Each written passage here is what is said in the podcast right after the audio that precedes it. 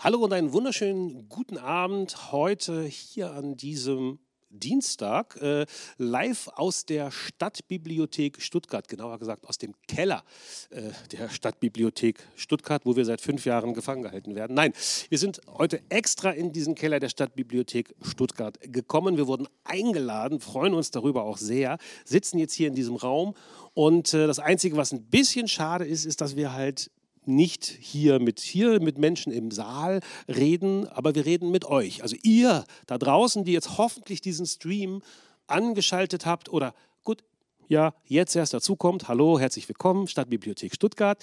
Ähm, wir wollen heute eine schöne Veranstaltung machen, wollen uns davon hier nicht kleinkriegen lassen, dass wir hier quasi ohne direkten Kontakt mit euch, unserem Publikum sitzen.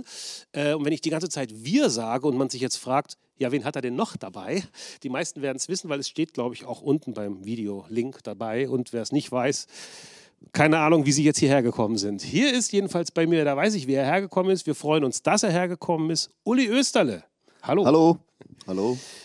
Uli Österle ist bei mir als äh, ja, großer deutscher Comiczeichner, der gerade ein Projekt, kann man sagen, am Laufen hat. Der erste Band ist erschienen. Nicht zum optimalsten Zeitpunkt, kann man sagen. Das war jetzt genau in den Beginn der Pandemie hinein, leider.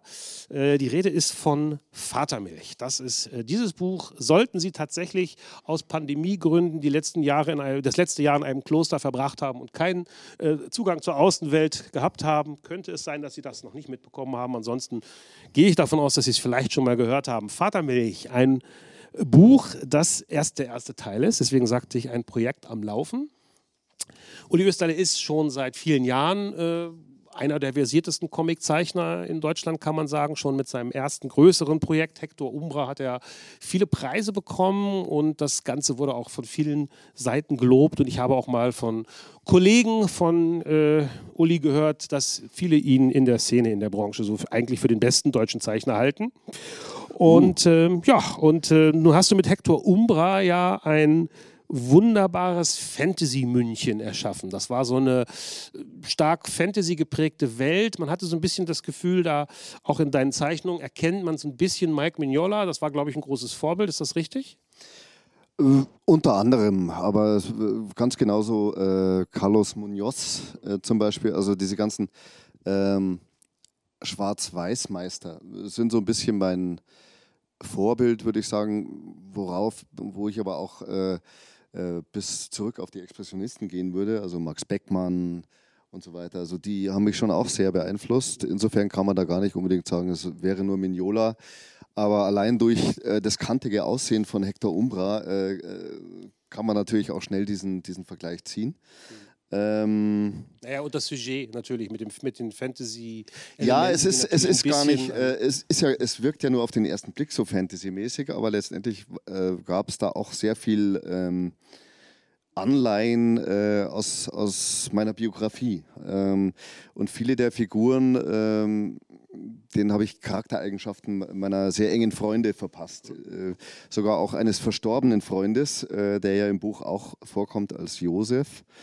Ähm, und das war für mich sehr wichtig. Es ist für mich sehr wichtig, also auch auf Leute im echten Leben zurückgreifen zu können, weil ich dann ganz genau weiß, wie die Figuren handeln müssen. Die überspitze ich natürlich dann auch ein bisschen, verändere sie leicht, äh, damit sie auch für, ähm, für den Plot und für die Geschichte passen und, und zusammenpassen. Letztendlich Fantasy, ja. Äh, also wenn man, wenn man jetzt da mal so so mal kurz drüber schaut und dann diese äh, komischen, monströsen Wesen sieht, äh, könnte man das denken. Aber letztendlich ist es ja ganz anders, als man es zuerst denkt. Äh, ich möchte jetzt da aber auch nicht zu viel äh, verraten davon. Auf jeden Fall jede Menge biografisches und autobiografisches auch drin. Ähm, aber der Plot ist natürlich auch erfunden logischerweise. Das beantwortet in gewisser Hinsicht jetzt fast schon die nächste Frage, aber trotzdem vielleicht nochmal von der anderen Seite. Ähm, Hector Umbra war ja so ein Projekt, da hätten sich viele denken können, ah, das könnte jetzt auch klassisch eine Serie werden, wie gesagt, und so diese Art von Abenteuer äh, könnte man ja, da kann man ja immer wieder weiterspinnen, sich was Neues, Verrücktes ausdenken. Äh, und jetzt mit Vatermilch aber doch ein Buch, das deutlich autobiografische Züge hat, aber du hast ja gerade schon gesagt, dass das eigentlich immer schon so ein bisschen drin war. Wahrscheinlich ist ja. das der Grund gewesen, dass du dann jetzt äh, zu Vatermilch gekommen bist, oder? Ähm, der Grund war vielmehr äh, der Tod meines Vaters 2010. Insofern, ähm, ähm, also ich war dabei in, in diesem ähm, Bestattungsinstitut äh, und habe äh, meinen Vater ein letztes Mal gesehen, nach wohlgemerkt äh, ungefähr 15 bis 20 Jahren, nachdem ich ihn nicht gesehen habe und auch nichts von ihm gehört habe. Und äh, danach bin ich mit dem Zug nach Italien gefahren, um für Hector Umbra meine Italien-Tour ähm, abzuklappern. Also ich hatte da Mailand, äh, Bologna, äh, Napoli. Ähm, und während dieser langen Zugfahrt äh, habe ich jede Menge aufgeschrieben, mhm. Äh, aber nicht mit dem Hintergedanken darüber, daraus ein Buch machen zu wollen. Ähm, das kam dann erst zwei bis drei Jahre später. Mhm. Aber das sind Sachen, die dich also beschäftigt haben oder Sachen, die du dir überlegt Absolut. hast? Absolut. Einfach mal, einfach, ich habe einfach mal so intuitiv runtergeschrieben, äh, was mich da, äh, da so alles beschäftigt hat, weil es natürlich schon, also erstmal denkt man sich vielleicht, naja gut, äh, ich kannte den kaum mehr, also insofern kann mich das, das wird mich jetzt nicht so vom Hocker reißen, aber letztendlich äh, bewegt es einen dann doch, weil es ja immerhin der eigene Vater war, der da gestorben ist. Und ähm, ja, ich habe viel runtergeschrieben und äh, erst, wie gesagt, zwei, drei Jahre später dann entschieden, äh, wirklich ein Buch draus zu machen. Mhm. Und da war es dann auch erstmal einfach schreiben, schreiben, schreiben, woraus dann später äh, vieles destilliert wurde. Also sehr unwirtschaftlich gearbeitet eigentlich. Ähm, aber äh, letztendlich ist es offensichtlich der Weg, den ich, den, den ich immer gehen muss. Ähm, ich würde zwar schon ganz gerne jetzt ein bisschen wirtschaftlicher vorgehen in Zukunft. Mhm weil äh, so ein Leben ist ja jetzt auch nicht, dauert ja auch nicht ewig. Wenn man da noch ein bisschen was machen will, muss man schon ein bisschen straighter arbeiten. Äh, wir haben heute auch äh, einen Ausschnitt dabei aus dem Buch, eine speziell gefertigte Lesung.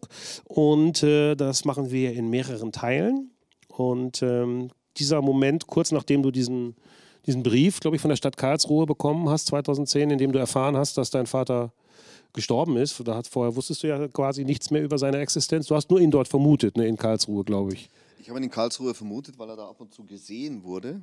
Äh, tatsächlich auch von irgendwelchen Freu äh, Freunden von ihm. Äh, ähm, wurde er äh, wohl in einem Schrebergarten äh, beobachtet, dass da irgendjemand äh, sich reingeschlichen hatte und dann wieder verschwunden ist. Der hat halt in diesem Schrebergartenhäuschen äh, wohl auch genächtigt ähm, und gerade diese Tatsache, die äh, wird auch später in, in der Geschichte noch vorkommen mit dem Schrebergarten. Mhm.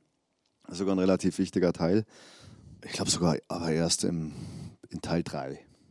Band 3 sozusagen. Band 3. Genau. Ja, ja. Ich sage das deswegen, weil ich ja gerade auch noch von den drei Lesungsteilen gesprochen habe. Ah, ja, natürlich. Die klar. sind alle jetzt natürlich Richtig. aus Band 1. Das wäre überraschend, wenn wir schon was also von Buch 3 Band 2 dabei hätten. Ähm, genau. Aber Schön wäre es, ja. ja. Diese Szene, die ich angesprochen, also die du gerade angesprochen hattest davor, ne, dass du im Bestattungsinstitut dann zum ersten Mal nach langer Zeit deinen Vater noch einmal zumindest die Hülle äh, gesehen hast. Ja. Und äh, die sehen wir jetzt gleich und dann lernen wir, aber dann gibt es gleich einen Zeitsprung und wir lernen quasi die, ja doch die eigentliche Hauptfigur kennen, nämlich 30 Jahre zurück, ja. Deinen Vater, wobei man muss, werden wir gleich noch drauf kommen, man muss natürlich dazu sagen, es ist kein autobiografisches Werk. Es ist ein autobiografisch inspiriertes Werk, aber es ist ja, der, dein Vater heißt ja, du heißt in dem Buch anders, dein Vater heißt anders und das ist ja, glaube ich. wir sehen auch anders aus. Also. Ja, auch ein bisschen anders aus. Dein Vater weiß ich nicht, du auf jeden Fall ein bisschen, ja, das stimmt. Also ein bisschen hm. stilisiert zumindest. Hm. Genau, aber darauf kommen wir gleich zu sprechen, nur dass die Leute sich nicht wundern. Moment mal, wieso heißen die nicht alle Österle oder so? Das, das ist richtig, gar nicht das, so schlecht, das vorher zu sagen. Das sollte man vielleicht vorher Das ist also eine äh, äh, fiktionalisierte Biografie sozusagen. Genau. Also ich, die Eckdaten stimmen grundsätzlich, also der Alkoholismus, die Obdachlosigkeit. Ähm, der Prolog ist sogar ziemlich nah an der, an der Wirklichkeit, mhm. äh, auch wenn man es nicht glauben mag, aber weil da ist was sehr Lustiges passiert, wird man ja gleich sehen. Und ähm, ja, äh, grundsätzlich äh, stimmen die Eckdaten und ich habe aber ähm, das dramatische Kernereignis habe ich tatsächlich komplett erfunden. Okay, dann würde ich sagen, jetzt hast du es so schön angeteasert, dann schauen wir jetzt auch mal rein. Vatermilch von Uli Österle, erster Teil. München, Anfang Juni 2005. Ihr Vater erwartet sie bereits.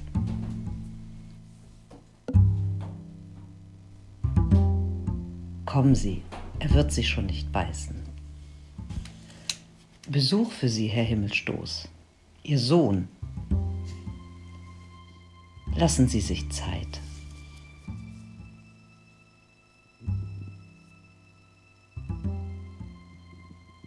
Der Tod verändert das Aussehen eines Menschen, sagt man. Der Verstorbene lebt in der Erinnerung der Hinterbliebenen weiter. Sie behalten ihn im Gedächtnis, wie er zu Lebzeiten aussah. Ich erinnere mich nicht. Denn das hier, das ist nicht mein Vater. Zumindest hat diese Bezeichnung nie auf ihn gepasst. Während meiner Kindheit hatte der Mann nämlich echt andere Interessen als Windeln zu wechseln. Mir fällt nicht ein einziges Ereignis ein, zu dem sich Rufus Himmelstoß mehr als eine Zigarettenlänge Zeit für mich genommen hätte. Sofern er überhaupt anwesend war. Meistens war er geschäftlich unterwegs. Er machte den Sonnenschutz. Er war ständig auf der Flucht vor den zutiefst bürgerlichen Pflichten, die die Gründung einer Familie nach sich zieht. Damals war er jünger als ich jetzt.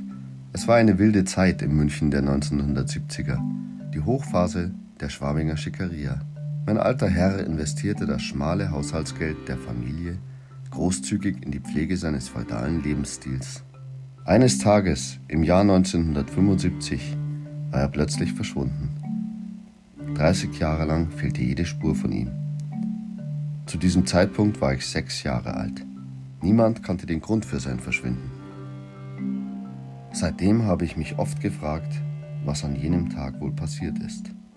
Jahrzehntelang hatte ich Rufus Himmelstoß als besseren Samenspender in Erinnerung behalten. Der Scheißkerl hatte meine Mutter und mich schließlich sitzen lassen. Nie hatte ich über die Möglichkeit nachgedacht, dass widrige Umstände ihn dazu gezwungen haben könnten, unterzutauchen, bis ich vor ein paar Tagen erfahren habe, was damals geschehen war.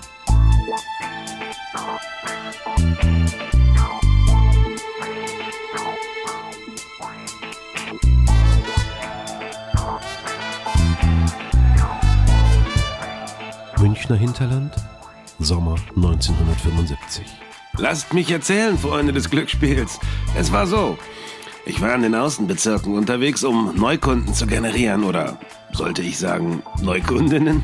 Ich steckte mitten in den Vorbereitungen für meinen ersten Termin. Jeden Moment würde es losgehen. Ich spürte bereits die Euphorie auflodern, die einem erfolgreichen Tag stets vorauseilt.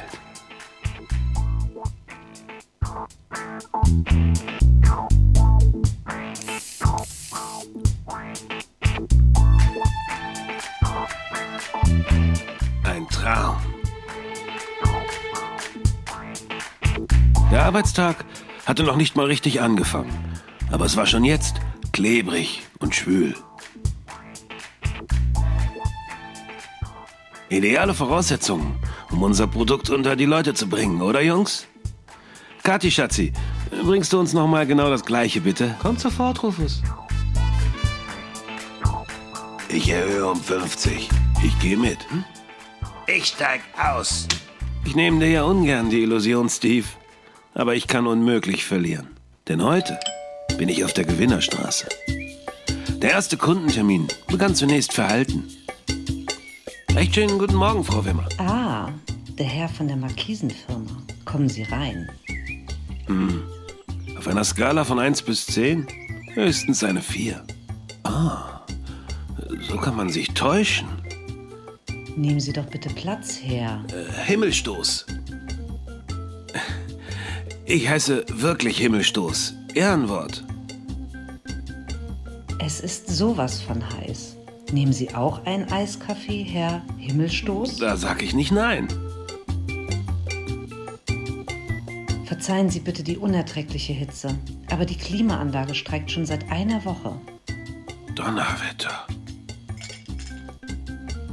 Sie haben vollkommen recht. Es ist eine mörderische Hitze. Wenn Sie erlauben, lege ich mein Jackett ab, Frau Wimmer. Hilda.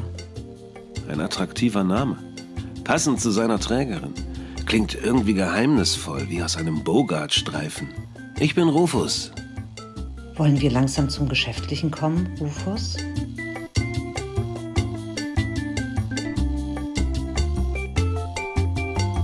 Erfolgreichere Tage hatte ich selten. Um 9.30 Uhr in Olching ging es los. Im Nachhinein betrachtet hatte meine anfängliche Euphorie mich nicht getrogen. Der Tag begann wie erwartet stark. Und meine nächsten Stationen waren nicht minder erfolgreich. Neugermering 11.30 Uhr, Buchheim 13 Uhr, Gräfelfing 14.30 Uhr. Ein Abschluss nach dem anderen. Kurz vor Feierabend hatte ich zwölf Gelenkarmen, Markisen, drei Stores und 27 Jalousien verkauft. Alles an nur einem Tag. Das riecht nach Rekord, oder Steve? Und mein Sieg am Pokertisch wird diesem ruhmreichen Tag noch die Krone aufsetzen. Full House. Hier ist dein Enzian, Rufus. Danke, Kati Schatzi. Vier Damen. Was sagst du, Steve? Ach so, ja, exakt vier Damen durfte ich heute erobern. Und mit Verlaub, ich bin noch ganz wund. Drecksau, solltest dich was schämen.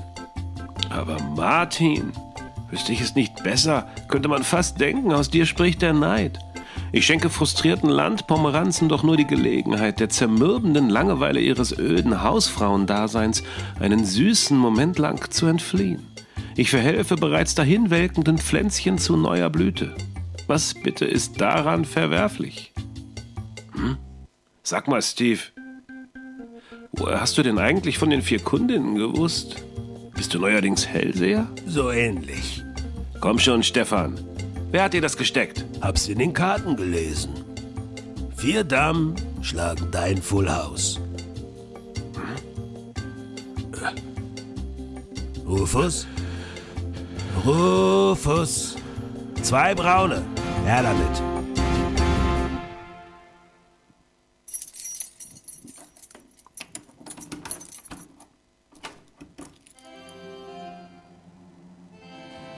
Papa! Hui, da ist aber jemand gewachsen. Papa, du stinkst. Äh, wo ist denn die Mama?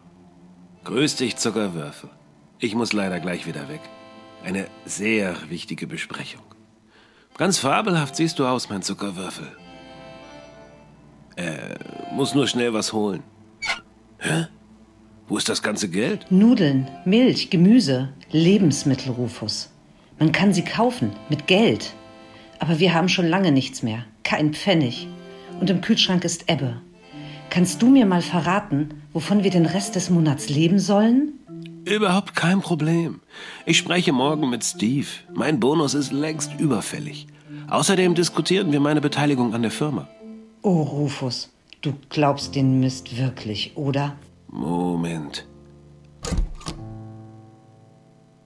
72 Mark? Besser als nichts. Bald schwimmen wir in Geld, mein Zuckerwürfel. Wirst schon sehen. Gut. Dann ist es ja sicher kein Problem, das hier zurückzuzahlen. Du hast nämlich Post vom Finanzamt, Rufus. 35.000 Mark, Rufus. Wie um alles in der Welt ist das nur möglich? War? 35.000? Das Finanzamt, die drehen durch, verstehst du? Ein Missverständnis, logisch. Die Schweine wollen mich fertig machen. Ich mach das nicht mehr mit, Rufus. Ich suche mir eine Arbeit und dann ziehst du hier aus. Wir sprechen später darüber, Zuckerwürfel. Aber jetzt muss ich los. Papa? Hä? Ach, das hätte ich ja beinahe vergessen. Ich habe dir nämlich was mitgebracht, Vic. Ich hoffe, er gefällt dir. Boah, den wollte ich schon immer haben. Danke, Papi. Darf ich den gleich auspacken? Na prächtig. Für so einen Dreck hast du Geld. Der Bizeps wollte eigentlich ein Oberschenkel werden, was? Ja, der ist voll stark, der Big Jim. Sag mal, Victor. Du hast nicht irgendwo noch ein bisschen Taschengeld? Untersteh dich, den Jungen anzupumpen. Gut, gut. Ich muss dann mal los. Geh nicht, Papi. Ich bin bald wieder da.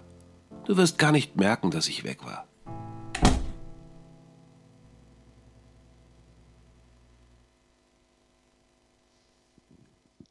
Ja, du hast vorher gesagt, die Eckdaten stimmen.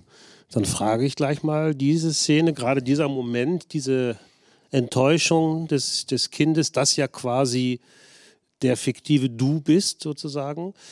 Gab es das so konkret oder ist das eine Fiktion, diese Szene?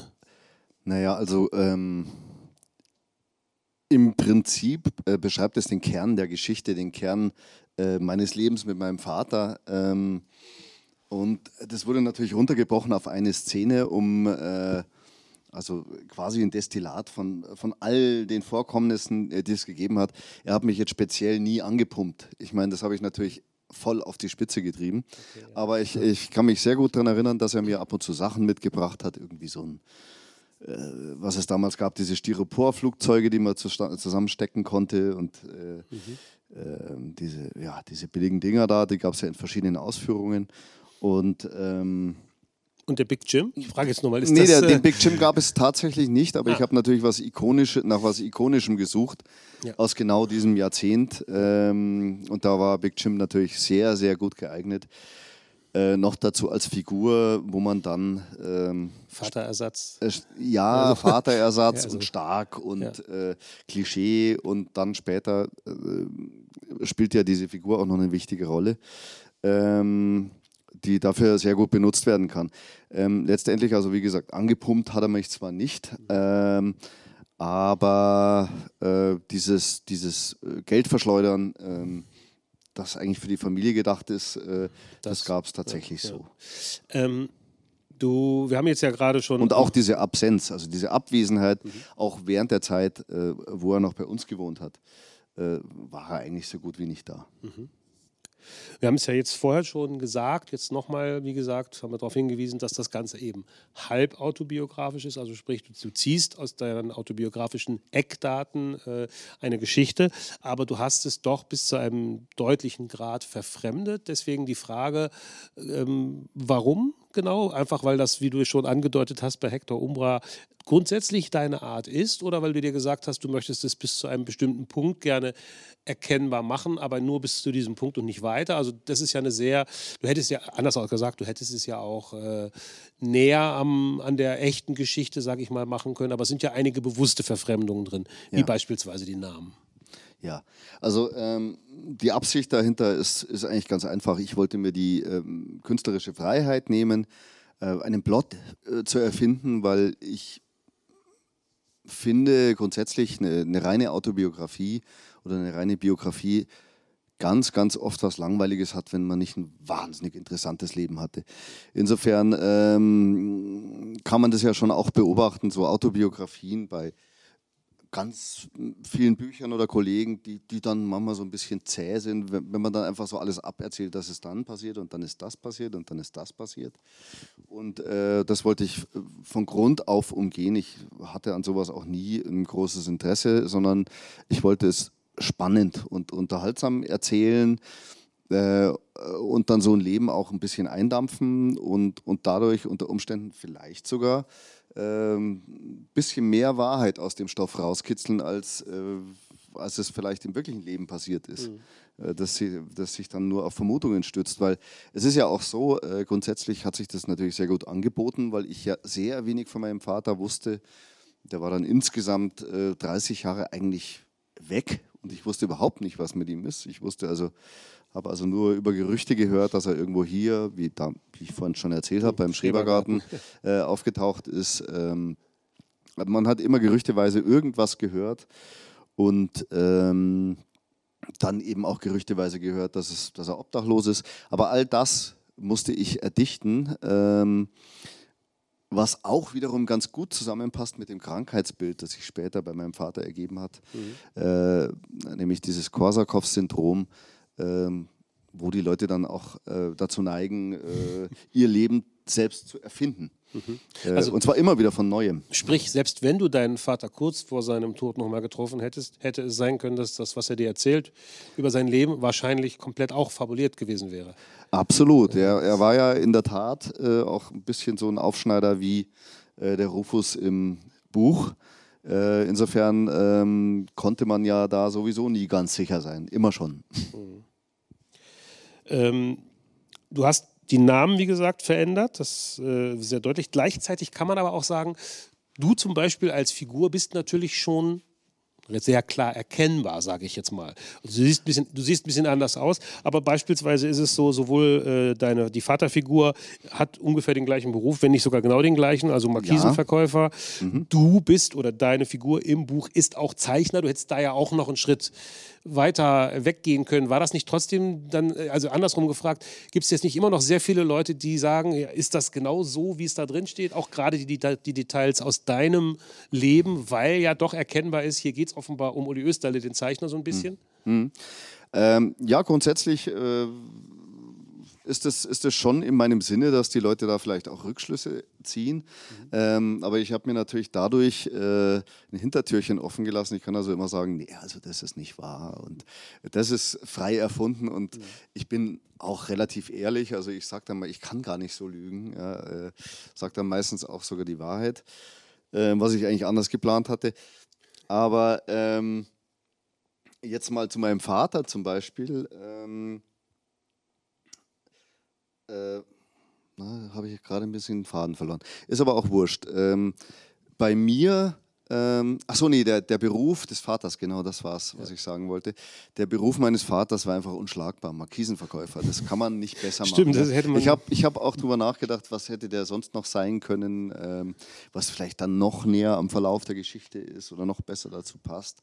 Aber letztendlich äh, fand ich den äh, Verkauf, äh, den Beruf des Markisenvertreters, Verkäufers, wunderbar, weil er halt auch so gut in dieses Jahrzehnt passt. Ja, ähm, und ähm, äh, bei mir ähm, ist es natürlich so, dass ich relativ nah da dran geblieben bin, weil ich mich natürlich sehr gut mit diesem Beruf des Comiczeichners auskenne und sehr gut darüber berichten kann. Ähm, sehr viel besser, als wenn ich mir jetzt irgendeinen anderen äh, Beruf ausgesucht hätte.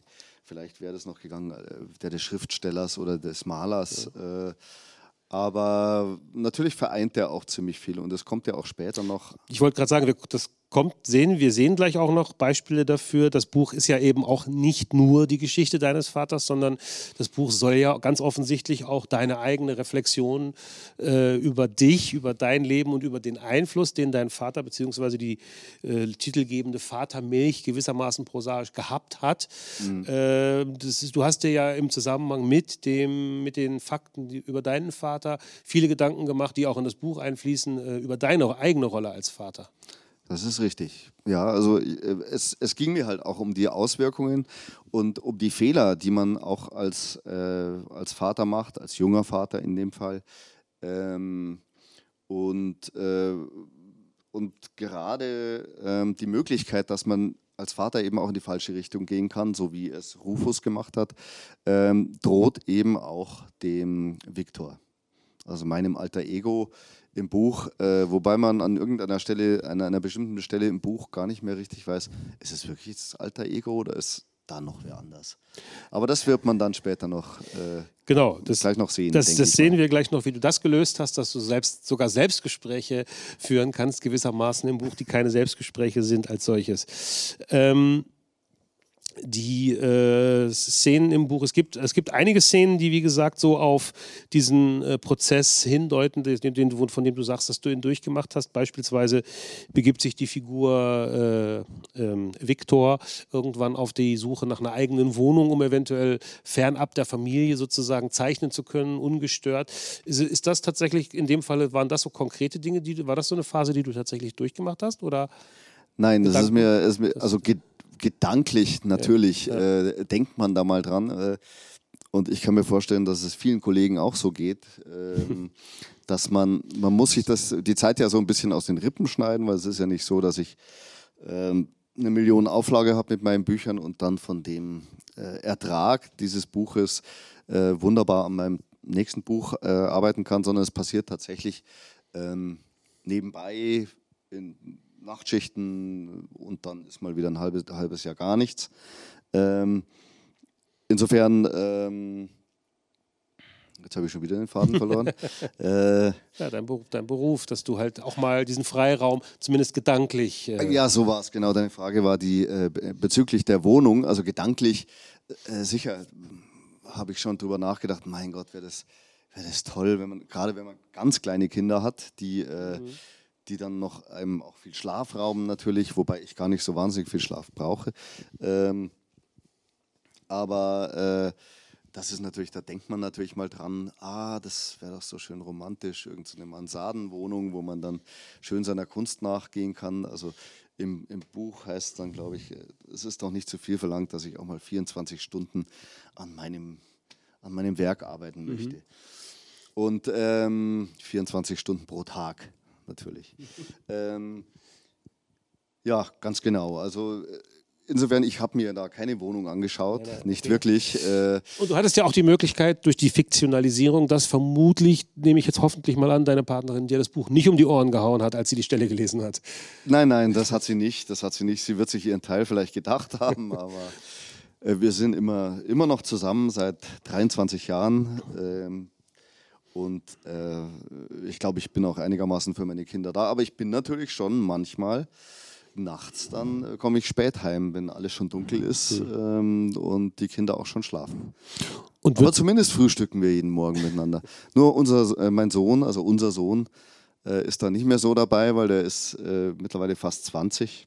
Der wohnt zwar noch bei uns, aber steht immer sehr knapp auf, bevor er dann irgendwie los muss. Ähm, und dann hat er eigentlich, ist er schon zwei Minuten drüber vor der Zeit, nach der Zeit und, und muss dann schnell los, kommt dann nicht mehr zum Frühstücken. Ja. Aber würdest du sagen, dass diese Gedanken, die du dir machst, also dass du halt äh, im Grunde schon, wenn mal sowas ist, dass du halt zum Beispiel durch äh, eine längere Nacht dann plötzlich mal irgendwie nicht so für die Familie da sein kannst, wie du es ideal findest, ähm, dass du dann äh, sofort, so kommt es einem zumindest jetzt ja durch das Buch, so vor, dass du dann sofort ein bisschen Angst hast, wegen vielleicht der Geschichte deines Vaters, dass du da auch hin abgleiten könntest, obwohl du dich ja eigentlich doch ziemlich fernab davon bewegst. Ja, nee, nee, also äh, so schlimm ist es nicht. Ähm, du hast doch kein Lager irgendwo mit Markisen, die du irgendwann vielleicht doch nochmal losziehst und, ne? Also, nee, jetzt könntest du ähm, sagen. So, so schlimm äh, ist, es, ist es zwar nicht, aber klar, äh, es kommt schon mal vor, hat aber dann natürlich auch damit zu tun, dass ähm, dass ich viele Jobs annehmen muss und teilweise parallel, äh, manchmal ist man auch darauf angewiesen, die anzunehmen, weil man natürlich auch immer fürchten muss, au, äh, jetzt könnten natürlich wieder, als selbstständiger Illustrator weiß man einfach nicht, was ist denn in ein, zwei Wochen oder was ist in zwei Monaten, äh, habe ich da noch Jobs? Momentan läuft es mhm. sehr gut, weil ich da auch einen regelmäßigen Job habe für Geolino, diese äh, Kinderzeitung von mhm. Geo. Ähm, aber es, es kann durch, durchaus auch passieren, dass man mal drei Monate keine Jobs hat, mhm. was dann wiederum gut ist fürs Buch, fürs nächste, weil man daran arbeiten kann. Aber letztendlich äh, stopft man sich dann doch äh, seinen Zeitplan immer so ein bisschen voll mit Arbeit, ähm, wo es dann eben auch schon passieren kann, dass man mal echt drei Nächte hintereinander durchmachen muss. Mhm. Und dann ist man halt drei Nächte nicht da. Und wenn man dann wirklich zu Hause schläft, ähm, kann es auch sein, dass man ausschlafen muss, weil man erst um fünf ins Bett gegangen ist. Ähm, und dann äh, sehen, sieht mich die Familie auch nicht mehr beim Frühstück. Also das kommt schon mal vor, aber ich glaube, das ist so eine grundsätzliche Künstlergeschichte, die, äh, ähm, wobei ich auch ähm, noch ein kleines Homeoffice habe und oft auch eben zu Hause arbeite und dann zumindest meine Tochter ins Bett bringe, die jetzt zehn Jahre alt ist. Also äh, ich schaue dann schon immer, oder dass man zumindest auch mal telefoniert kurz. Und mhm. ich denke mal, das ist ein bisschen anders als, als bei meinem Vater. Es war, ähm, äh, wobei ähm, es sowieso bei mir so ist, dass, dass viele äh, Begebenheiten aus meiner Kindheit äh, habe ich tatsächlich verdrängt. Mhm. Also an die kann ich mich gar nicht mehr erinnern. Also mein, meine eigene Erinnerung an, an meine Kindheit ist sehr lückenhaft, weil ich sie teilweise sehr sehr schmerzhaft empfand. Ja, jetzt hast du die äh, Jobs gerade noch angesprochen, Illustrationsjobs. Du machst ja auch diese wunderbaren Wimmelbilder zum Beispiel als äh, für Puzzle. Das gibt es ja, glaube ich, auch, mache ich ja, glaube ich, auch weiter, oder? Ja, ähm, bis jetzt gibt es von mir fünf Motive bei, bei High Puzzles äh, sind die erschienen und die vertreiben die äh, weltweit. Und ähm, ja, seit Corona geht das, äh, ist das nochmal ein bisschen angestiegen. Das Puzzlewesen ähm, ist nochmal. Ja, ja, absolut. Also äh, ich habe dann auch mal eine kleine Aktion gemacht. Äh, das war während der ersten Corona-Welle, ähm, dass ich dann tatsächlich einen Facebook-Post gemacht habe und einen Instagram-Post und ähm, dann zu Weihnachten, glaube ich, Nee, nicht zu Weihnachten. Nee, es war im Sommer, weil ich bin mit dem Fahrrad ziemlich viel rumgefahren und habe äh, tatsächlich Touren mit dem Fahrrad in München gemacht, teilweise sogar bis Dachau, äh, also äh, 30 Kilometer außerhalb von München ähm, und habe die Puzzles verteilt. Und äh, bin dann da vorbeigefahren. Die haben dann auch immer schön 5 Euro Trinkgeld noch gegeben. Immer nur einzelne Stücke hättest du verteilen müssen. Das wäre genau, ja. ökonomisch noch viel schlauer gewesen. Schnitzeljagd ja, genau. von, äh, von, mir bis Morgen gibt es das nächste, wenn ihr wieder bezahlt. So, so jetzt genau. Ähm, aber ich wollte jetzt eigentlich nur noch stimmt. kurz, bevor wir jetzt zum nächsten Teil kommen, nochmal eine Frage, weil du, wie gesagt, die Illustrationsjobs gerade angesprochen hattest, wollte ich noch fragen. Kannst du ungefähr sagen, wenn man es jetzt versucht, auf eine, Durchschnitt, eine, eine durchschnittliche Woche zu konstruieren, wissend, dass es die nicht gibt so. Aber wenn, einer, wenn es jetzt eine durchschnittliche Woche wäre, eine fiktive, wie viel Teil deiner Arbeitszeit müsstest du zwangsläufig, würdest du normalerweise für Illustrationen und wie viel Teil, sage ich jetzt mal, dann für äh, privaten, privates Vergnügen, sage ich mal, wie so eine Graphic Novel? Ja, also im Idealfall ähm, habe ich mir eh immer schon den Plan gemacht, dass ich dann zumindest äh, den ganzen Vormittag äh, am Buch arbeite mhm. und ähm, ja, dann am Nachmittag meine Jobs mache. Momentan ist es ein bisschen schwer möglich, vor allen Dingen seit ich äh, dieses Geolino habe. Das kommt ja wirklich einmal pro Monat und ähm, ja, das ist schon relativ viel Holz, was man da machen muss. Da ist auch ein, Wimmel, ein kleines Wimmelbild dabei und dann noch zehn bis zwölf kleinere Illustrationen. Und ähm, die müssen natürlich in drei bis vier Tagen gemacht werden. Das Geld ist aber auch nicht ausreichend, um davon den Monat leben zu können. Also muss da noch ein anderer Job her. Ähm, zurzeit ist es nicht ganz so einfach und ich habe auch äh, im letzten halben Jahr ziemlich viel Zeit mit der Suche nach einem neuen Büro verbracht, weil wir unser altes Büro aufgelöst haben. Und das war nicht so, nicht so ganz einfach. Das ist aber jetzt Gott sei Dank abgeschlossen. Jetzt geht es um den Umbau des Büros. Aber letztendlich möchte ich jetzt schon wieder in diese Regelmäßigkeit eigentlich einsteigen. Mhm. Weil dann schafft man zwar auch, natürlich in diesen drei Stunden schaffe ich keine ganze Seite. Ja, dann kann es schon mal auch eine, ja, ein paar Tage dauern, bis so eine Seite fertig ist. Mhm. Ähm, und dann versuche ich natürlich am Abend auch nochmal was zu machen. Und das ist genau die Situation, in die wir jetzt wieder einsteigen in der Geschichte. Sehr schön, wir als hätten wir es abgesprochen. Als hätten wir das geplant, Wahnsinn. Äh, kommt jetzt der nächste Teil der Lesung und äh, wie gesagt, es beginnt mit der Arbeitssituation abends im, äh, ja, im, in dem speziell betitelten Atelier, geht dann wieder auch wieder zurück in die Vergangenheit und wir erleben vor allen Dingen auch eine Kern, eine Kernsequenz, eine wichtige Sequenz äh, dieses Buches zumindest eine wichtige, entscheidende Geschichte in der großen Geschichte deines Vaters oder beziehungsweise der Figur Rufus Himmelstoß in diesem Buch, der quasi ja für deinen Vater steht. Und dann würde ich sagen, dann schauen wir uns jetzt den nächsten Teil erstmal gemeinsam Go. an. München, die Zentrale des Federal Bureau of Illustration.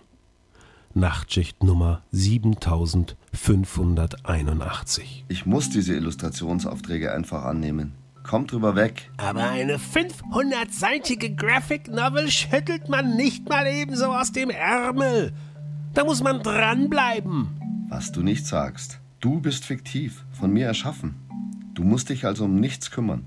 Ich aber bin aus Fleisch und Blut. Ich muss atmen, trinken, habe Stuhlgang, und Rechnungen zu bezahlen. Im Gegensatz zu dir trage ich Verantwortung. Genau. Für mich. Du musst fertig werden, Viktor. Also wirf nicht ständig die Geschichte um oder zeichne Seiten neu, die dann wieder genauso aussehen wie vorher. Ich bin eben Perfektionist. Nein, du bist ein Idiot. Wir beide wissen, wo das Hauptproblem liegt. Familie und Kunst vertragen sich einfach nicht. Wenn man vom Teufel spricht. Halt mal eben den Rand, Ulrich. Sonst schreibe ich dich aus dem Manuskript. Hallo Zuckerwürfel. Was machst du? Ich packe gerade die Sachen für morgen. Und nebenbei läuft der Tatort. Wer ermittelt? Börne und Thiel. Machst du noch lang? Ja, schwer zu sagen. Ich steck mal wieder fest. Probleme mit der Hauptfigur. Du weißt aber schon, was morgen für ein Tag ist? Klar, Samstag. Witzig. Komm bitte nicht zu spät. Wir wollen morgen früh los. Geht klar. Nervt eh, dass ich mal wieder alles alleine packen musste. Ich weiß, Franzi. Tut mir leid. Aber ich muss liefern, sonst steigt mir der Redakteur aufs Dach. Nur, wir sind halt auch noch da. Und du wolltest schließlich ja auch ein Kind. Pass auf, Zuckerwürfel. Morgen mache ich alles wieder gut, versprochen. Aber jetzt muss ich weitermachen. Na gut, also bis gleich. Ja. Hey, Vic. Gunnar und ich sind im Silberrücken mit Thorsten verabredet. Dem Verleger von Larsen Novels. Er ist gerade in der Stadt. Bock mitzukommen? Nur auf ein Bierchen. Und jetzt ist Schurs. Also, mir reicht's für heute. Ich pack's auch. Ist immerhin schon drei. Dann geh ich ihm allein. Komm schon, Vic. Wir teilen uns ein Taxi. Lass euch mal Eier wachsen, ihr Memmen.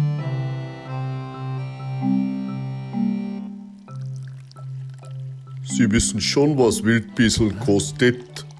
Ups. München, Schwabing. Das legendäre Yellow Submarine 1975. Das hier sind die Jungs. Jungs, die beiden Hübschen hier sind Tamara und Renate. Hi. Äh, hallo. Lasst mal hören, Mädels. Was treibt ihr denn so, wenn ihr nicht gerade attraktiven Männern den Kopf verdreht? Wir studieren Anthropologie und Geschichte. Wow, das ist beeindruckend. Ein interessantes Gebiet. Ach, ich weiß nicht. Irgendwie ist es stinklangweilig.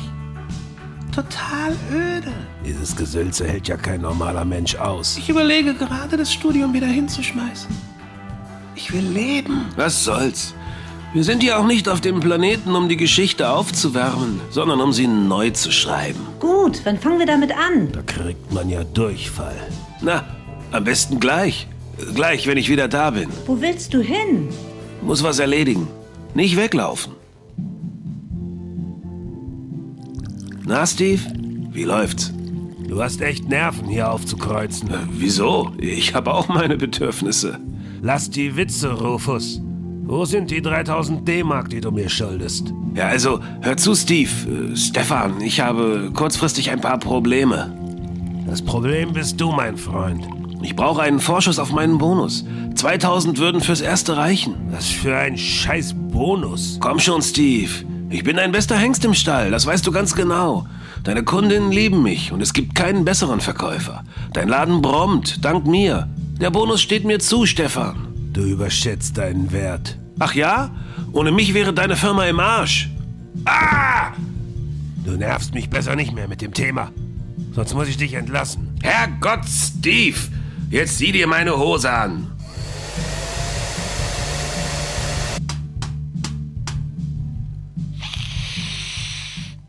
sagen, da passieren die verrücktesten Sachen, Mädels.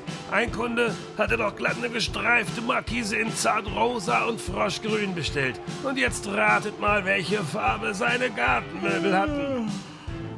Sie waren zitronengelb, das ist die Wahrheit. Ich ist das zu fassen? Ihr seid ja beinahe noch hübscher als vor fünf Minuten. Wenn ich die Lage richtig einschätze, sitzen die Damen auf dem Trockenen. Ja, wir fühlen uns geradezu sträflich vernachlässigt. wir brauchen also Nachschub. Moment. Martin, mein Freund, hast du mal bitte 100 Mark für mich? Vergiss es. Gefällt dir der Rotschopf? Leih mir die Kohle und ich mach sie für dich klar.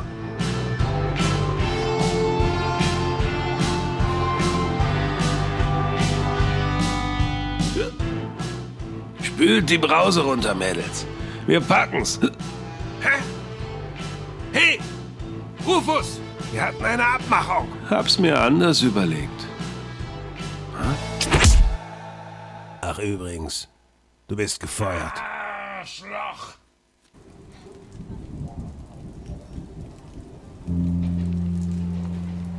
Alles okay, Rufus? Nix ist okay. Das Unrecht hat mal wieder, mal wieder gesiegt. Huh. Scheiß Schlüssel. Vorhin hast du noch gepasst. Hey, Rufus. What happened to your face? Huh? Oh, hey, servus, Barbara. Hi, Freddy. It's, it's a pleasure. Don't you dare to drive that ride in your condition. You're completely drunk. Drunk? Me? Me? Nah, I'm fine. Have you got a little cash left, Freddy? I tell you what. I give you 20 Deutschmarks and you take a cab. No, sir, Mr. Mercury. You don't care. Everything is under under control. Don't! stupid fucker.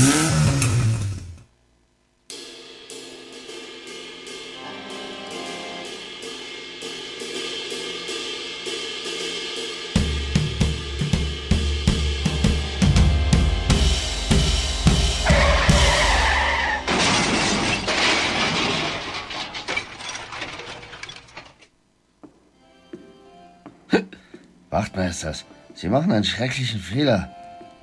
Ich bin unschuldig. Das war nicht mein Urin. Ja, ja, schon recht. Sie schlafen jetzt schön Ihren Rausch aus. Aber das. Das können Sie nicht machen. Ich bin bayerischer Staatsbürger. Reißen Sie ihn zusammen, sonst müssen wir Sie fixieren. Hey! Polizeipräsidium Edstraße, München. Ausnüchterungszellen. So eine Scheiße passiert mir nicht zum ersten Mal. Aber ich kann nichts dafür. Mein biologischer Vater ist schuld daran, dass ich so bin, wie ich bin. Er hat mir seine nutzlosen Gene hinterlassen, die sich in mir ausgebreitet haben wie hartnäckiger Pilzbefall. Ich wasche meine Hände in Unschuld. Ja. Ich wasche meine Hände in Unschuld. ist das so ein Gedanke, zu dem du dann irgendwann tatsächlich äh, gekommen bist, so dass du gesagt hast, okay, wenn es denn doch mal mit mir durchgeht und ich irgendwie, kann ich halt nichts dafür. Ich habe halt das in mir. Das natürlich nicht, aber ähm, das habe ich natürlich auch etwas überspitzt, ähm, um die äh, Fallhöhe zu erhöhen der Figur äh, des Viktor. Ähm, der natürlich auch zunächst mal äh, erstmal jede Verantwortung von sich weist ähm, und erst durch ein späteres Ereignis dann äh, auch so ein bisschen dazu kommt, äh, mehr Verantwortung zu übernehmen. Also er läuft ja auch erstmal in die falsche Richtung. Du hast äh, am Eingang, haben wir jetzt gesehen, äh, diese zwei Gestalten, also den Viktor, wie gesagt, der da arbeitet, und den Ulrich, seinen persönlichen Dämon. Ähm, warum heißt der Ulrich? Ja, es ist, äh, also ich fand das eigentlich ganz nett, weil das eigentlich so der Auftritt äh, von mir selbst ist, äh, wo die, die, Leute eigentlich, die Leute vorher wahrscheinlich die ganze Zeit dachten, dass der Viktor mein alter Ego ist. Mhm. Und das äh, trägt so ein bisschen auch zur Verwirrung bei. Und ich fand es auch ganz nett, dass er eben offensichtlich an einem autobiografischen Comic arbeitet, äh, wo er nur den Namen der Figur geändert hat, ein bisschen. Mhm. Nämlich nicht Viktor, sondern der fiktive Ulrich mhm. eben. Und, ähm, und ich fand das auch so, so eine nette Wortspielerei, dann auch zu sagen, ja, also zu seiner Frau, mit seiner Frau telefoniert, zu sagen, er hat Probleme mit der Hauptfigur, mhm. die ja sehr wörtlich zu nehmen sind in diesem Fall. Ja.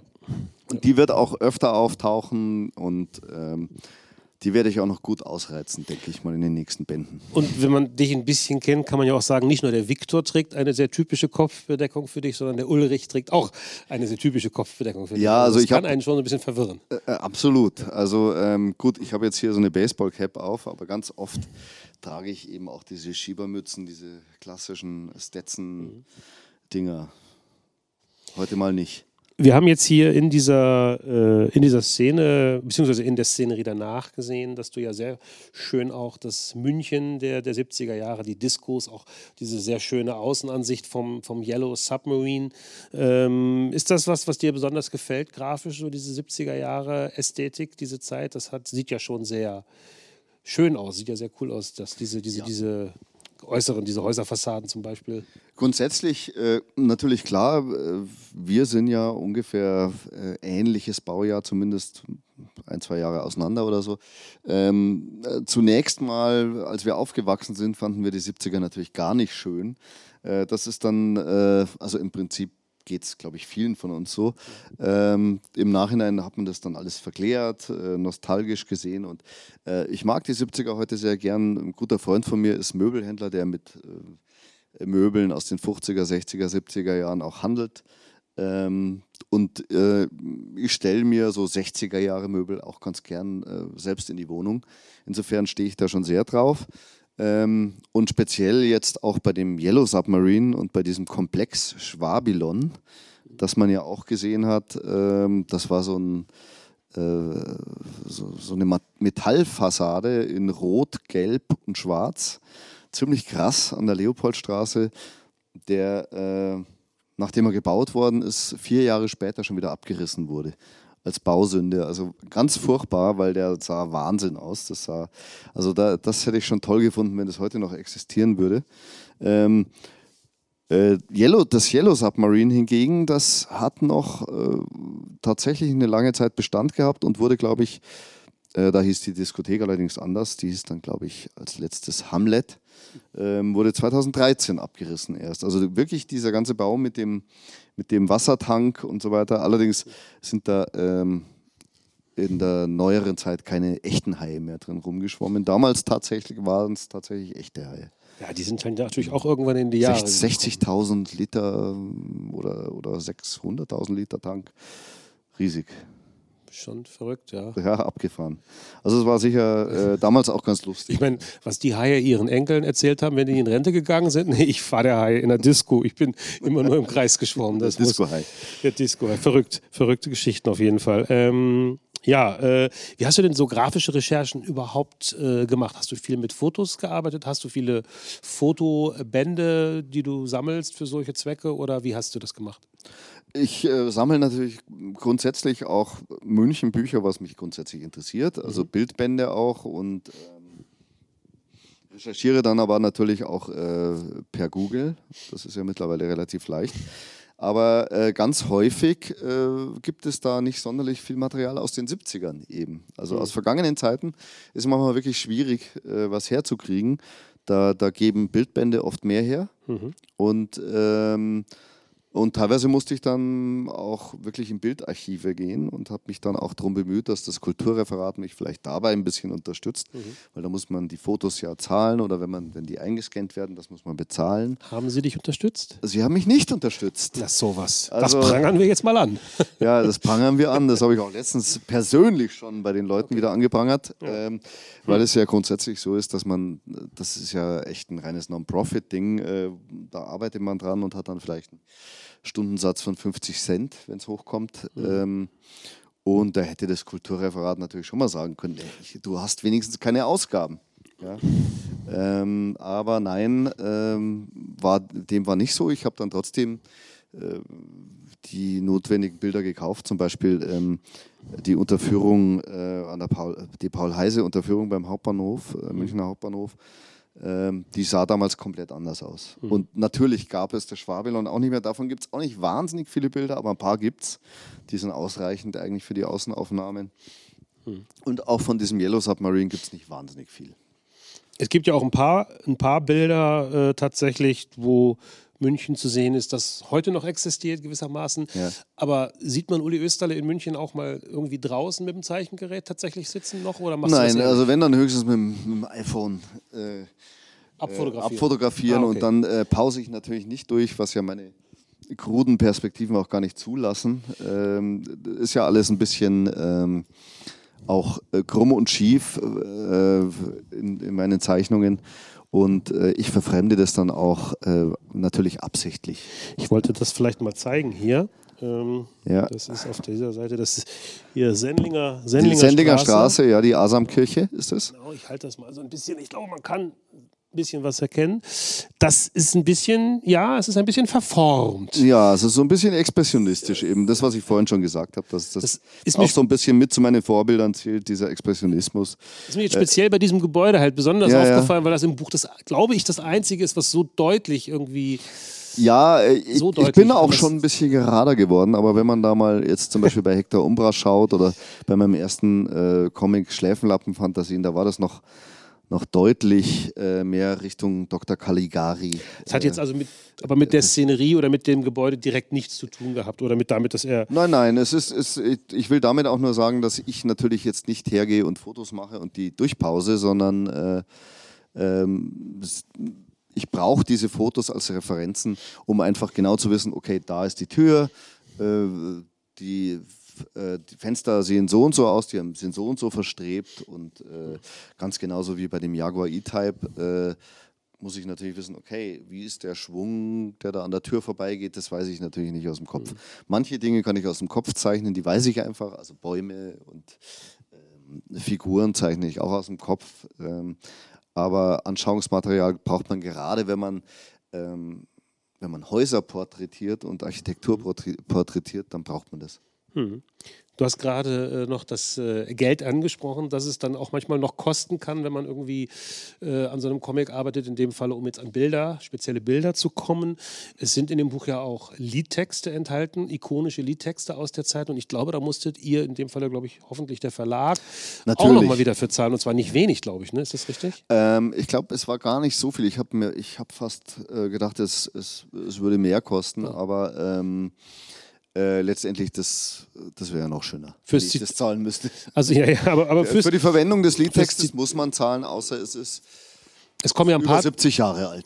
Na Moment, es kommen ein paar, also oder es ist, wenn es, es kommt noch viel länger an, glaube ich, ne? weil es kommen noch zwei, drei Sachen im, im, im Buch vor, genau, wo nur ganz kurz der Titel oder irgendwie so und dann muss man wahrscheinlich nicht zahlen, weil es sind ja zwei Sachen. Ich glaube, die sind so ein bisschen unter den Tisch gefallen.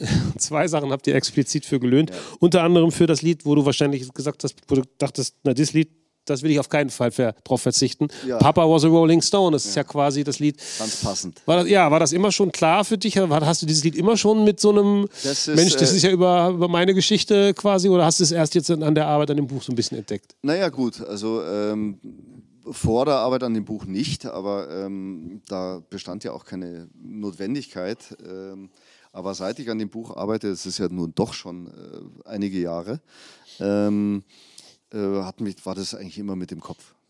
Und ich habe das auch öfter gehört während dieser Zeit und das bringt mich dann auch so in den richtigen Groove dafür. Ja. Und ja. man sieht, man merkt es ja auch bei dem, bei dem Film, den, den du da produziert hast, ähm, dass äh, da wunderschön äh, diese Musik dazu passt auch. Mhm. ja, das stimmt. Obwohl es natürlich auch nicht die Originalmusik ist. gewandelter Form. Sonst hätten wir auch dafür unfassbares Geld zahlen müssen. Das ist Absolut. auch klar. Äh, ja, äh, genau, sondern, was wollte ich sagen? Genau, wir haben äh, noch einen letzten kurzen, ganz kurzen Leseteil, ja. ähm, der im Wesentlichen ja sich mit der Zeit beschäftigt, die jetzt hier in diesem Buch schon losgeht, die beginnende Obdachlosigkeit von Rufus Himmelstoß. Ja. Und äh, selbst da kann man sagen, hast du ja eine sehr intensive äh, Recherche gemacht. Ja, das kann man so sagen. Erzähl war, mal kurz noch. Äh, so ein bisschen aus dem, aus dem Zufall geboren. Also einmal, äh, zum, du meinst was anderes, dazu komme ich gleich, okay. aber ähm, äh, zuerst mal habe ich natürlich immer mit offenen Augen, äh, also mache ich sowieso immer, wenn ich, wenn ich U-Bahn fahre, was ich schon länger nicht mehr tue, ähm, oder wenn ich in der Stadt äh, umeinander spaziere, dann schaue ich mich natürlich immer um und, und betrachte die Welt mit offenen Augen. Da hole ich meine meisten Inspirationen raus und ähm, mir entgehen natürlich auch nicht die ganzen Obdachlosen, die in der Stadt unterwegs sind. Und äh, ich habe also immer schon im Hinterkopf gehabt, okay, mein, mein Vater ist obdachlos gewesen und mir als Künstler und Illustrator, der abhängig davon ist, dass mir jemanden einen Job gibt, äh, kann es natürlich auch ganz schnell passieren, dass, es, äh, dass ich mal auf der Straße lande. Insofern waren mir Obdachlose nie gleichgültig. Also ich habe da schon immer so ein bisschen ein Auge drauf gehabt und ähm, als ich mit dem Buch angefangen habe, äh, an dem Buch angefangen habe zu arbeiten, habe ich mal so eine Führung äh, von der Straßenzeitung mitgemacht. BIS heißt die in München, Bürger in sozialen Schwierigkeiten. Ähm, und äh, hatte dann das Glück, dass ich mit einer völlig desinteressierten Schulklasse unterwegs war äh, und nur dieser Führer und ich und eben diese nicht interessierte Schulklasse, die immer so hinterhergetrottelt ist. Ähm, und ich habe mich vorne dann äh, mit diesem äh, Mann, der die Führung gemacht hat, zusammengetan, der auch mal obdachlos war und habe mit dem, habe den ziemlich ausgequetscht und habe ihn mal so ein bisschen ausgefragt darüber, wie das, wie es so läuft. Also da habe ich sehr viel erfahren auch. Das zum einen. Und das andere, was du vorhin meintest, äh, glaube ich, zu wissen, ähm, war auch eigentlich einem Zufall geschuldet, weil so von mir selbst aus hätte ich es wahrscheinlich nicht gemacht, aber ich habe dann die Gelegenheit beim Schopf ergriffen. Es gab einen ähm, Artikel in der SZ, wo ein Künstlerduo, das äh, waren zwei Künstler, ähm, Paul Huf und Lars Mentrup, der im Übrigen auch SPD-Politiker ist in München im Stadtrat und sich sehr um die Kultur und Kunst äh, bemüht. Ähm, die beiden haben aufgerufen dazu, ähm, drei Tage und Nächte mal auf der Straße zu verbringen. Ähm, ohne Handy, ohne Schlüssel, ohne Geldbeutel und äh, ohne die Möglichkeit, äh, nach Hause zu gehen. Man durfte sich also bis auf 500 Meter nicht seiner Wohnung oder seinem Haus nähern. Und äh, man durfte nur die Klamotten tragen, die man am Leib getragen hatte. Also keine Wechselklamotten dabei und nichts. Und natürlich schon einen Schlafsack. Zuerst wollten wir das Ganze äh, ohne Isomatte machen. Ich habe aber schon mal äh, zu Hause in unserem Garten auf den Steinfliesen versucht, eine Nacht zu verbringen äh, mit dem Schlafsack. Das ging überhaupt nicht. Es war Anfang Oktober und die Steine speichern wahnsinnig viel Kälte. Und nach einer Stunde war ich so extrem durchgefroren und äh, habe also echt mein Rücken war verspannt und alles. Also das ging gar nicht. Ich habe dann sofort den Vorschlag gemacht, Leute, wir müssen Isomatten mitnehmen. Das geht gar nicht. Weil Obdachlose, echte Obdachlose haben auch Isomatten. Ähm, ganz häufig. Und äh, letztendlich war dieser, Auf, dieser Aufruf über die SZ und über manche andere Kanäle und die wollten dann aus den vielen, vielen, vielen hundert Bewerbungen wollten sie acht Leute aussuchen, die dann zusammen oder auch getrennt äh, in Gruppen ähm, da umherziehen als Obdachlose, Flaschen sammeln und was Obdachlose eben so machen. Und letztendlich war es dann so, dass äh, wohl immer mal wieder Leute sich gemeldet haben und dann aber immer äh, kurz davor nochmal zurückgezogen haben und ich war dann der Einzige, der mitgegangen ist. Wir waren dann also zu dritt. Äh, einer der Künstler hat sogar überlegt, selber gar nicht mitzugehen. Ja, auch noch. Weil er auch keine Lust drauf hatte, glaube ich. Äh, es, es, war natürlich auch an Mitte, nee, es war Anfang Oktober, 6. Oktober die ersten richtig kalten Tage und es hat da auch angefangen zu regnen, zu regnen, zu nieseln. Also man, man konnte sich das nicht als netten Sommerurlaub im englischen Garten vorstellen. Also mhm. das, ja. Äh, das war es nicht und das fand ich auch ganz gut so, weil sonst wäre mir das alles ein bisschen zu leicht gewesen. Und äh, ja, und dann habe ich da eben diese drei Tage diese Erfahrung gemacht und ähm, das, ist, das war sehr interessant, weil man hat Vorstellungen und äh, wenn man sich darauf vorbereitet, geht man ja auch in den Gedanken schon bis, gedanklich schon ein bisschen tiefer. Wenn man es dann aber gemacht hat, ist das auch nochmal was ganz was anderes. Also es entsteht da sofort so eine Parallelwelt. Äh, äh, also Suppenküchen zum Beispiel, in die man reingeht. Ähm, äh, sonst, sonst ja eigentlich nie äh, hineingehen würde. Und wenn man dann wirklich da drin ist und Teil des Ganzen ist, gut, also man muss natürlich sagen, es, hat, es ist kein Vergleich zu einem echten Obdachlosen. Wir hatten drei Tage und dann konnten wir wieder schön in unser warmes Heim und das war auch schön und ja. gut. Trotzdem äh, hat, äh, haben diese, hat diese Erfahrung schon wirklich was mit einem gemacht. Also ähm, zum Beispiel die Tatsache, dass man dann diese Dosen und, und Flaschen alle aus Mülleimern rausziehen musste, die ungefähr ein Meter oder ein Meter zehn hoch sind. Und äh, in der Fußgängerzone, zum Beispiel in München, äh, haben die oben so einen flachen Rand. Da drücken die Leute sehr gerne ihre Zigaretten aus hm. drauf. Und ähm, dann werden die Dosen und die Flaschen werden reingeschmissen, die Pfandflaschen, und äh, die Zigaretten werden ausgedrückt. Und wenn es dann so schön drauf nieselt, muss man sich ja auf, wenn man jetzt nicht so groß ist, so wie ich, muss man sich auf diesen, auf diesen Rand drauflegen und landet dann eigentlich äh, sofort in diesem Bad, in diesem, in diesem Matsch und langt dann natürlich in diesen Müll rein und äh, dann nimmt auch die Jacke und der Körper so ein bisschen diesen Geruch an und man läuft mit Plastiktüten rum und ist dann ganz schnell, also innerhalb eines Tages eigentlich voll zum Obdachlosen geworden. Du läufst mit Flaschen rum, Klimper äh, mit Tüten, mit Plastiktüten, Klimperflaschen drin. Und die äh, Sachen sehen auch dann schon entsprechend, äh, dementsprechend aus. aus. Ähm, du hast keine oder du hast wenig Möglichkeiten, dich wirklich irgendwie zu waschen.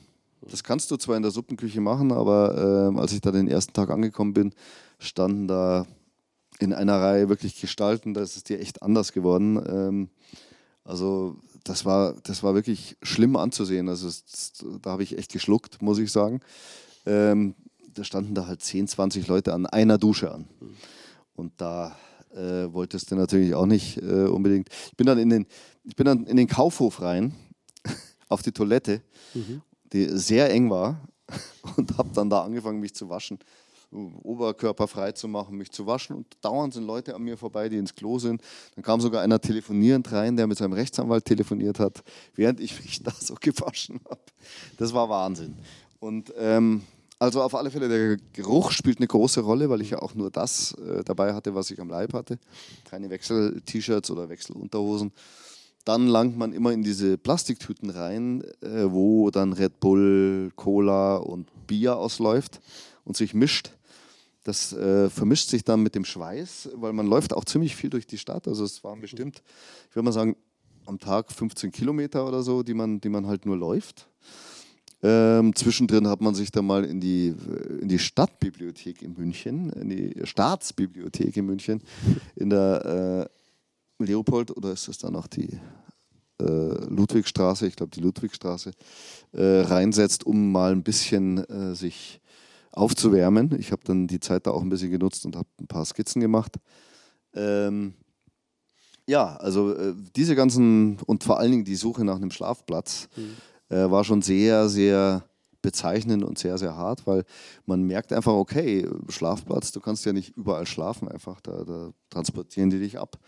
Ähm, oder, oder du wirst rausgeschmissen von irgendeinem Hausmeister oder oder du landest auf einem Platz, den halt äh, jemand anders, der auch obdachlos ist, halt einfach so quasi als seinen eigenen betrachtet. Also das ist äh, richtig, etwas, wie im Buch auch beschrieben, ja. Was im Buch genau. Äh, vorkommt. Also ich denke mal, du konntest diese Erfahrung wahrscheinlich direkt einfließen lassen in die Beschreibung der. Gut, also ich habe niemanden den Schlafplatz weggenommen, ja. äh, aber äh, es ist natürlich schon so, dieses und das ist eigentlich das Schlimmste, glaube ich, dieses Ausgeliefertsein. Hm.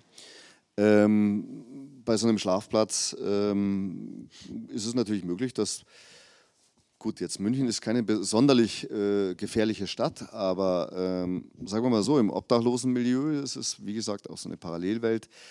Da war also, gab es durchaus Gerüchte, dass also äh, irgendwelche osteuropäischen Obdachlosen da zum Beispiel kurz vorher auch jemanden erschlagen haben der draußen geschlafen hat. Also insofern war das nicht so ganz, mit Sicherheit nicht so ganz ungefährlich und die erste Nacht habe ich auch nicht geschlafen. Ich hatte meine Wollmütze auf und die habe ich runtergezogen über die Nase und habe also durch die grobporigen äh, Wollstrick also ständig meine Augen offen gehabt und natürlich geschaut. Und noch ein Tipp war, zum Beispiel einen Schlafsack offen zu lassen, dass man sofort reagieren kann, äh, wenn ein jemand überfällt dass man natürlich sofort aufspringen kann und sich wehren kann. Und Geht aber natürlich ein bisschen gegen die Grundidee eines Schlafsacks, wenn es kalt ist. Das ist äh, grundsätzlich richtig, aber ich habe halt einfach meinen Parker angelassen, meine, okay. meine Hose und meine Schuhe. Gut, ähm, wir schauen jetzt mal kurz, wie es, äh, kleiner Ausblick, wie es quasi Rufus Himmelstoß in seiner noch mehr oder weniger beginnenden äh, Obdachlosigkeit äh, hier ergeht, nachdem er quasi von der Partnerin quasi endgültig der Wohnung äh, verwiesen wurde. Ja, und äh, dazu muss ich vielleicht noch ganz kurz sagen, ähm, man äh, beachte bitte auch seine immer noch vorhandene Arroganz gegenüber aller, allen anderen Menschen. Ähm, und das macht das Ganze ja auch so ein bisschen lustig und unterhaltsam für, für den Betrachter. Ja, die ist immer noch sehr stark zu spüren. Selbst als er obdachlos ist. Dann schauen wir nochmal rein. Vatermilch, jo. Teil 3.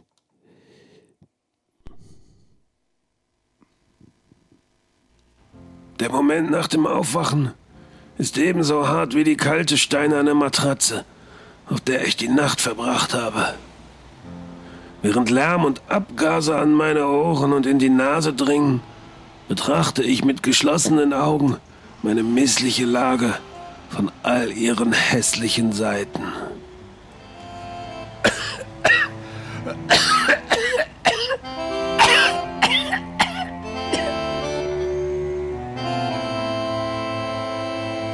Meine Zukunft ist naturtrüb und verschwommen.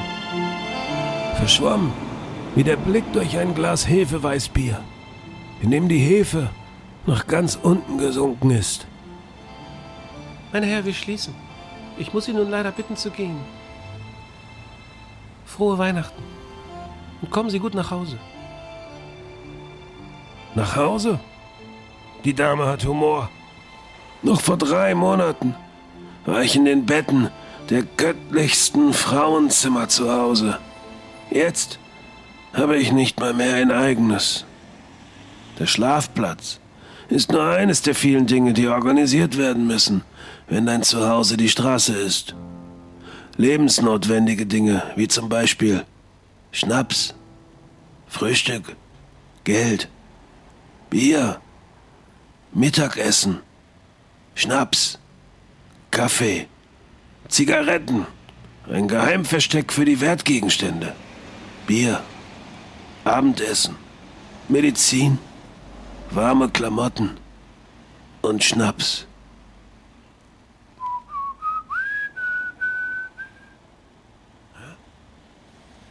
Hey!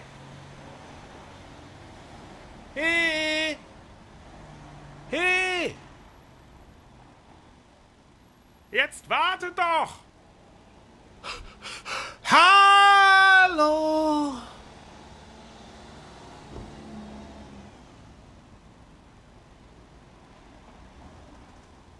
Ja. Da geht er hin und ward auch von Bernie nicht mehr erreicht, der ihm noch kurze Zeit vorher ja einen, äh, einen Schlafplatz mehr oder weniger organisiert hat, aber verschwindet sozusagen auch aus dessen Leben wieder. Und äh, ja, wir haben gerade gehört, äh, Rufus Himmelstruß hat gerade gesagt, meine Zukunft ist naturtrüb und verschwommen. Aber das ist nur in seinem Kopf. In deinem Kopf, gehe ich mal davon aus, ist sie schon einigermaßen präzise vorgezeichnet. Äh, wie ja. weit weißt du schon, äh, wie, es, wie, das, wie die ganze Geschichte quasi bis zu ihrem Abschluss im vierten Buch? Es werden vier Bücher.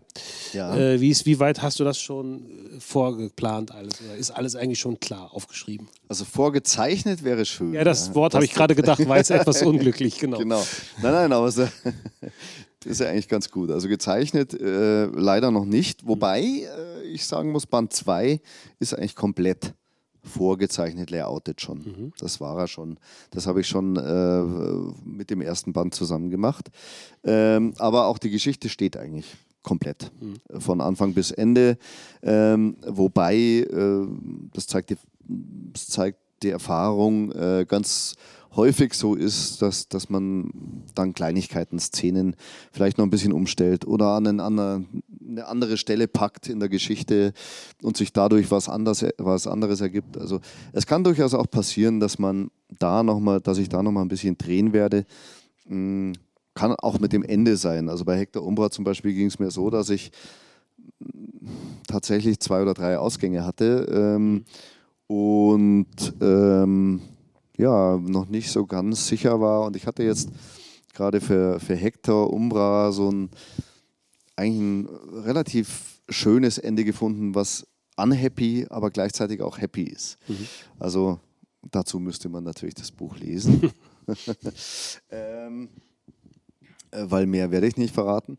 Und ähm, so wird es mir mit Sicherheit auch hier gehen. Also es ist gerade so, ich muss ein bisschen aufpassen, dass es nicht so ein Ende wird wie bei Herr der Ringe, äh, wo man dann vier Enden hat auf einmal, glaube ich. Also äh, in einem im Film, Film, Im Film, muss man dazu sagen. Ja. Im Buch ist es nicht ganz so. Ja, ja, ja.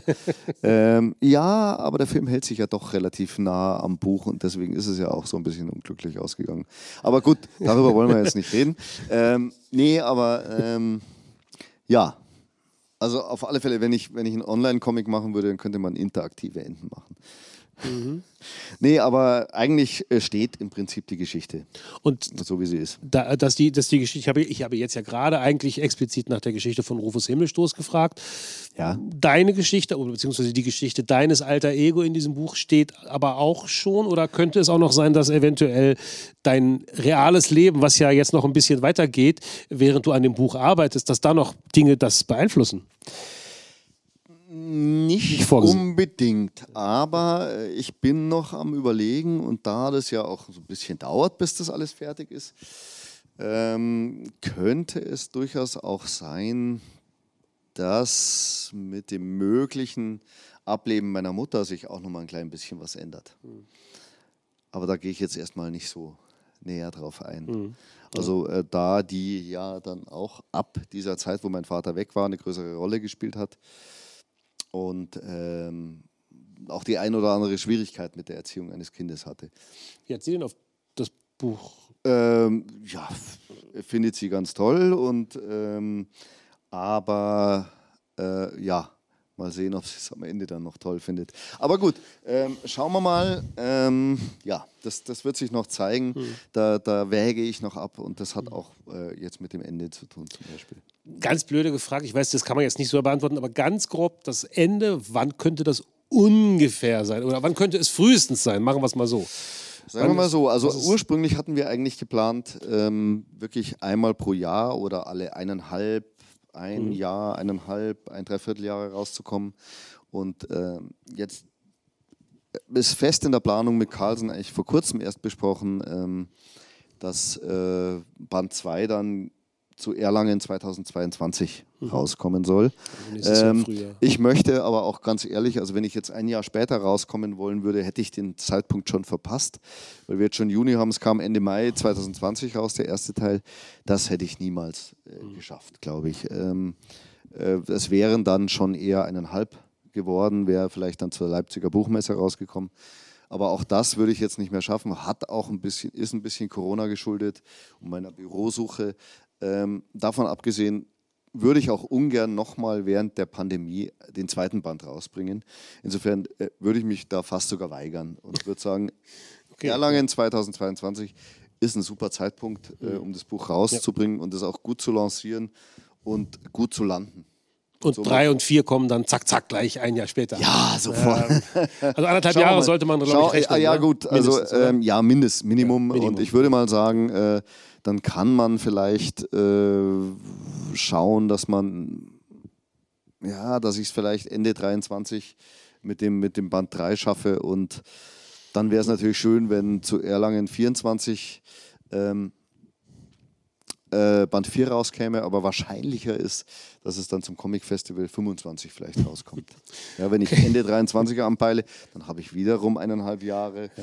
äh, um den nächsten Band zu machen. Bei Carlsen haben Sie jetzt fleißig mitgeschrieben schon. Ja. Okay, er hat gesagt. Ja, das, ist, ja. Das, das, schreibt man dann irgendwo in der Presse und dann lese ich Jahre später mal Was wieder, wann, ja, für wann ich das versprochen habe. Ja, aber mein Gott, es ist, ist natürlich auch einfach ein äh, Geldproblem, das, das dann da ist. Es gab jetzt gerade auf dem Comic Festival München, das jetzt gerade abgelaufen ist, aber natürlich ein ganz anderes Festival war als sonst ein reines Präsenzfestival für, für, für Ausstellungen. Mehr gab es eigentlich nicht. Ja. Äh, gab es eine schöne Ausstellung? Also ich vermute, dass sie schön war. Ich habe sie nicht gesehen, aber ich nehme es einfach mal an. Es gab eine wunderbare Ausstellung, kann man auch auf Facebook so ein bisschen äh, okay. nachrecherchieren. Äh, unter meinem Account, unter, unter dem Account von, vom Comic Festival. Wird es die auch noch mal woanders zu sehen geben, hoffentlich? Ähm, ja, das weiß ich nicht. Also ich, ich habe jetzt auch mal bei Carlsen angeregt, äh, dass es natürlich schön wäre, wenn zu Erlangen äh, 22 da eine Ausstellung gäbe. Mhm. Und äh, was das absolute Highlight war, äh, was eigentlich mit meinem Buch nur am Rande zu tun hat, dass äh, wir äh, es geschafft haben, da einen Jaguar E-Type reinzustellen, echten. Ähm, der dann auch diesen, auch diese Aufschrift hatte, äh, Hinterberger Sonnenschutz Markise, mit der Markise. Ja. Ja. Ähm, das war super. Also das war natürlich auch ein guter Eyecatcher, also der auf der Titelseite eben zu sehen ist, genau, mhm. wie gerade gezeigt. Ähm, das wäre natürlich jetzt schön, wenn man da jetzt noch von dem Comic Festival diesen Ding zeigen könnte. Aber gut, egal, das hätte ich natürlich mitbringen können. Äh, ist auch egal, aber das kann man vielleicht, äh, wer Lust hat, auf Facebook ähm, eben nachrecherchieren unter meinem Account Uli Österle oder Comic Festival München 2021. Das Auto durftest du dann hinterher mitnehmen? Das steht jetzt bei mir äh, am Bürgersteig, weil eine Garage habe ich nicht. Mhm. Sehr schön. Na, wenn das jetzt nicht doch noch ganz leicht geflunkert war am Ende, aber wir haben ja die, die Fiktionalität die ganze Zeit ja, besprochen, die sich de durch dein Leben zieht. Ähm, gut, ähm, wir sind am Ende angekommen. Ich danke dir ganz herzlich dass du dir die Zeit genommen hast, das Buch zu äh, besprechen, beziehungsweise das Buch ein bisschen vorzustellen, ein bisschen zu erzählen aus der Arbeit, die du daran hattest, die ja natürlich sehr umfangreich war. Wir bedanken uns ganz herzlich bei allen, die äh, zugeschaut haben oder noch zuschauen werden. Aber wenn Sie das jetzt hören, dann haben Sie ja schon zugeschaut. Es ist ein Teufel mit dem Internet. Äh, vielen Dank an die Stadtbibliothek Stuttgart für die Einladung hier. Das hat uns sehr gefreut. Und äh, wir wünschen dir dass du ganz ohne die Korsakow-Krankheit, die deinen Vater befallen hat, trotzdem weiter so wunderbare Geschichten fabulieren kannst, dicht eng am Leben und empfehlen allen, die es noch nicht getan haben, diesen Band schon mal anzuschauen. Vatermilch, Uli Österle, wie gesagt, erschienen bei Carlsen. Schon überall erhältlich und rechnen Sie ab dem Frühjahr, Sommer nächsten Jahres mit dem zweiten Teil. Vielen, Vielen Dank. Dank. Danke auch dir, Matthias, und danke auch an die Stadtbibliothek natürlich. Und ja, dann mal schnell in den Laden gelaufen. Genau. Es hat vielleicht noch einer offen. Man kann jetzt auch wieder reingehen oder bestellen oder was nee, auch jetzt, immer. Jetzt ist, glaube ich, ist schon zu spät. zu spät. ja, Ach, verflixt. Da haben wir schon nach acht. Aber gleich morgen. Gleich morgen. Aufschreiben, merken, Vatermilch, Uli Österle. Vielen Dank. Dankeschön.